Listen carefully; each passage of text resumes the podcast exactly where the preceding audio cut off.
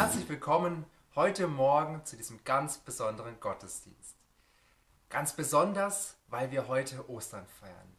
An Ostern, diesem höchsten christlichen Fest, da feiern wir, dass Jesus von den Toten auferstanden ist. Gleichzeitig feiern wir heute auch eine Premiere. Wir feiern heute, dass wir den modernen Gottesdienst, der bereits zum zweiten Mal stattfindet, als Videogottesdienst ausgestrahlt wird.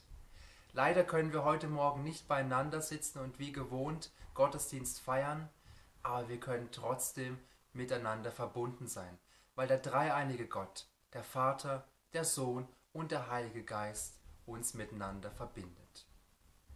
Für diesen modernen Gottesdienst heute eben auf Video haben die gleichen Menschen, die auch für den anderen ersten Gottesdienst in moderner Form zuständig sind, hinter und vor der Kamera gestanden, haben ihre Ideen und Gedanken eingebracht und haben viele Stunden damit verbracht, damit ihr, damit ihr heute Morgen diesen modernen Gottesdienst auf Video anschauen könnt.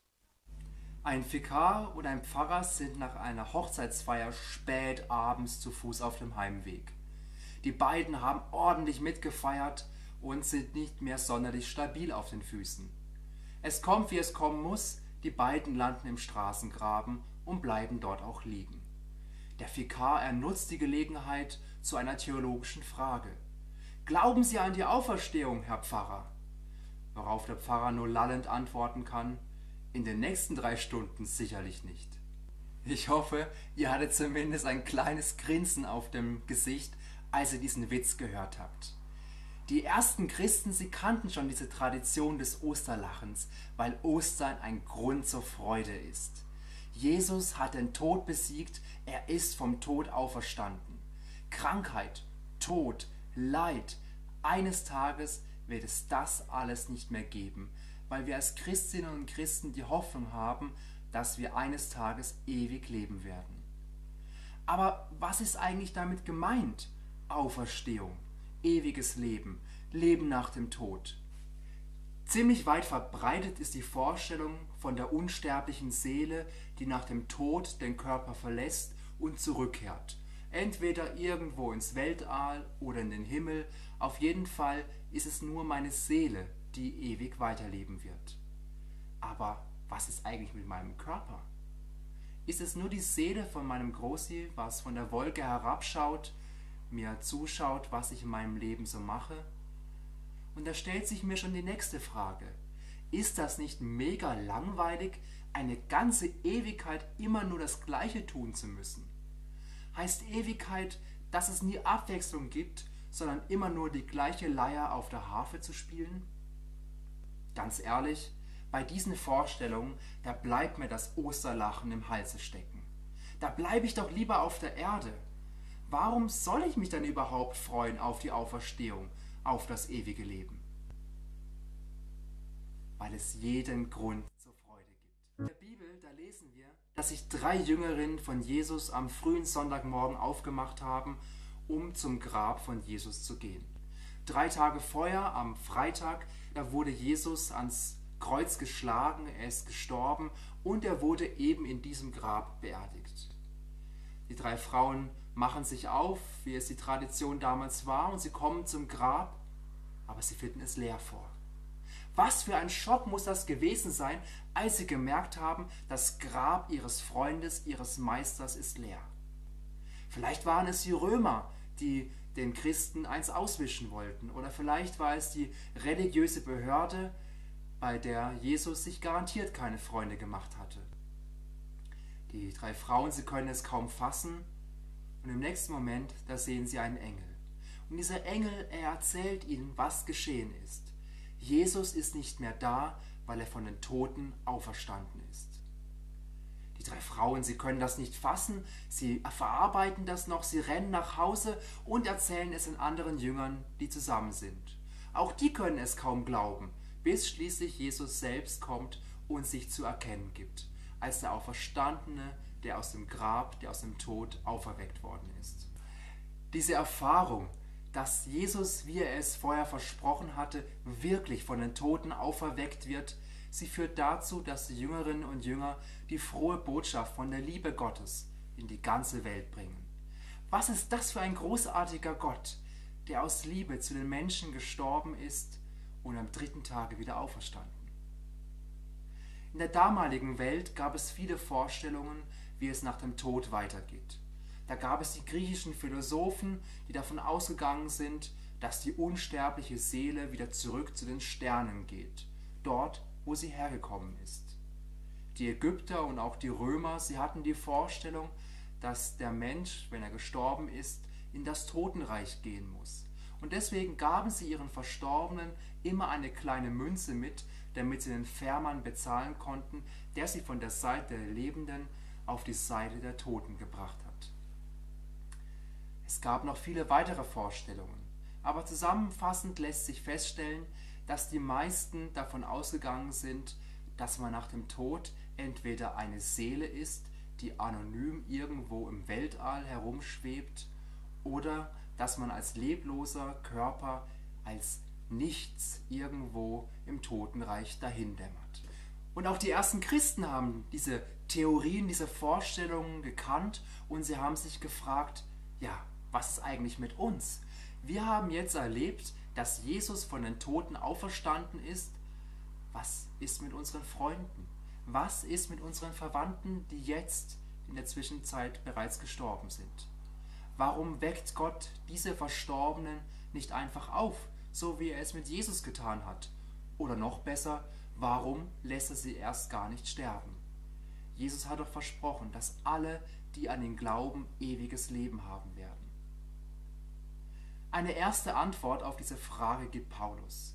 Er schreibt etwa 20 Jahre nachdem Jesus wieder zurück in den Himmel gekehrt ist, seinen allerersten Brief an die Gemeinde in Thessalonich. Das ist der erste Brief, den wir aus dem Neuen Testament haben und es ist der erste Brief, den wir von Paulus haben. Und in diesem Brief, da schreibt Paulus, ich will noch mal was zu dem Thema sagen, was mit den Leuten passiert, die jetzt gestorben sind. Wir möchten auf keinen Fall, dass ihr traurig seid wie die anderen Menschen, die keine Hoffnung auf ein Leben nach dem Tod haben. Wir sind fest davon überzeugt, dass Gott alle Menschen aus dem Tod wieder rausholen wird, die ihr Leben auf Jesus Christus gebaut haben. Genauso wie er, Jesus, es ja auch vorgemacht hat. Für Paulus sei es die Sache klar. Gott hat an Ostern gezeigt, dass er diese Welt nicht aufgegeben hat. Terror, Krieg, Umweltzerstörung, menschengemachte Katastrophen. Nichts konnte Gott aufhalten, in Jesus Christus Mensch zu werden und selbst in diese Welt zu kommen. Und Jesus, er hat uns den liebenden Vater im Himmel gezeigt, der jeden einzelnen von uns unendlich liebt und der uns seine Freundschaft anbietet. Und Jesus, er ist für meine Fehler, für meine Schuld, für das, was mich von diesem liebenden Vater im Himmel trennt, gestorben, damit ich Gott meinen Vater nennen kann. Aber, und das finde ich das Großartige, der Tod, er hat nicht das letzte Wort behalten. Gott hat Jesus von den Toten auferweckt und hat ihn in das Leben zurückgeholt. Das Leben, es hat gesiegt. Es gibt eine Auferstehung von den Toten weil Jesus von Gott auferweckt worden ist. Jesus, er ist uns vorausgegangen und eines Tages, da werden auch wir ihm folgen, wenn wir unser Leben und unser Vertrauen auf ihn setzen. Jesus Christus, der nach seiner Auferstehung eben kein körperloses Gespenst war, das irgendwie halb lebendig vor sich hingeschwebt ist, sondern der von seinen Jüngern als Jesus, als ihr Freund erkannt worden ist der sogar angefasst werden konnte, den Thomas, der sogenannte Zweifler, berühren konnte. Der mit seinen Freunden am Seeufer saß, der Fisch mit ihnen grilliert hat, der Hunger hatte. Und auch wenn Jesus einen Körper hatte, in dem er erkannt worden ist, so hatte er doch eine Veränderung durchgemacht. Jesus gehörte nach seiner Auferstehung nicht mehr zu dieser Welt, sondern hatte bereits einen himmlischen Körper. Und diesen Unterschied zwischen himmlischem Körper und irdischem Körper, den beschreibt uns Paulus so. Unsere irdischen Körper sterben und verwesen, doch bei der Auferstehung werden sie unvergänglich sein und nicht mehr sterben. Jetzt sind unsere Körper nicht perfekt, aber wenn sie auferstehen werden, werden sie voller Herrlichkeit sein. Jetzt sind sie schwach, dann aber voller Kraft. Jetzt sind es natürliche, menschliche Körper, aber wenn sie auferstehen, werden es geistliche Körper sein. Die Auferstehung ist sozusagen ein Upgrade von der zweiten in die erste Klasse. Keine Vergänglichkeit mehr, keine Krankheit, kein Leiden, kein Tod, aber dafür volle Kraft und volle Energie.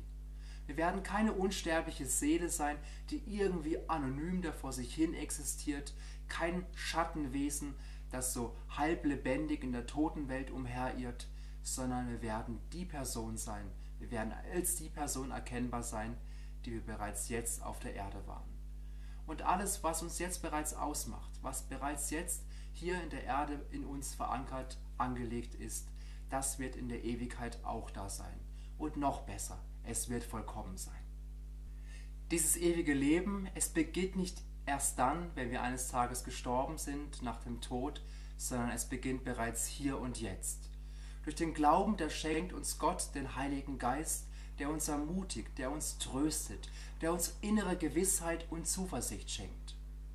Aber es ist auch der Heilige Geist, der uns entdecken lässt, welche Fähigkeiten wir haben, welche Talente in uns schlummern und die dann zum Vorschein kommen. Ich darf bereits schon hier, in dieser Welt, hier in meinem Leben entdecken und erfahren, wie wertvoll ich für Gott bin.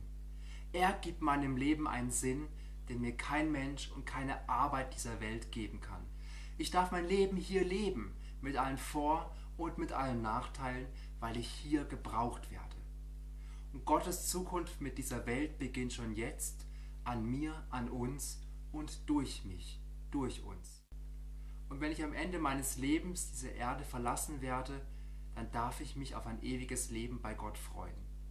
Auch wenn die Bibel nicht alles preisgibt, wie dieses Leben aussehen wird, so können wir doch gewiss sein, dass es alles andere als langweiliges Hafenspiel auf einer Wolke sein wird.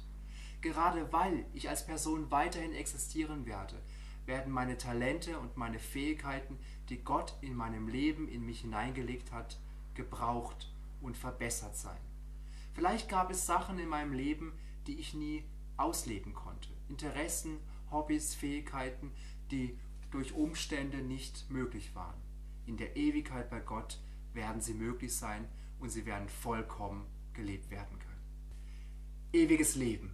Ewiges Leben heißt, dass ich die Person bleibe, die ich war. Ich werde eben nicht nur eine unsterbliche Seele sein, die irgendwo im Weltraum dahinschwebt. Ich werde kein halblebendiges Wesen sein, das irgendwo in der Schattenwelt seine Existenz fristen muss, sondern ich werde erkennbar sein. Menschen, die mit mir im Himmel sein werden, werden mich erkennen und ich werde die Person sein, die ich bereits hier schon auf der Erde war. Ewiges Leben heißt, dass ich angekommen bin in meiner ewigen Heimat und dass ich bei Gott mein Zuhause gefunden habe. Amen.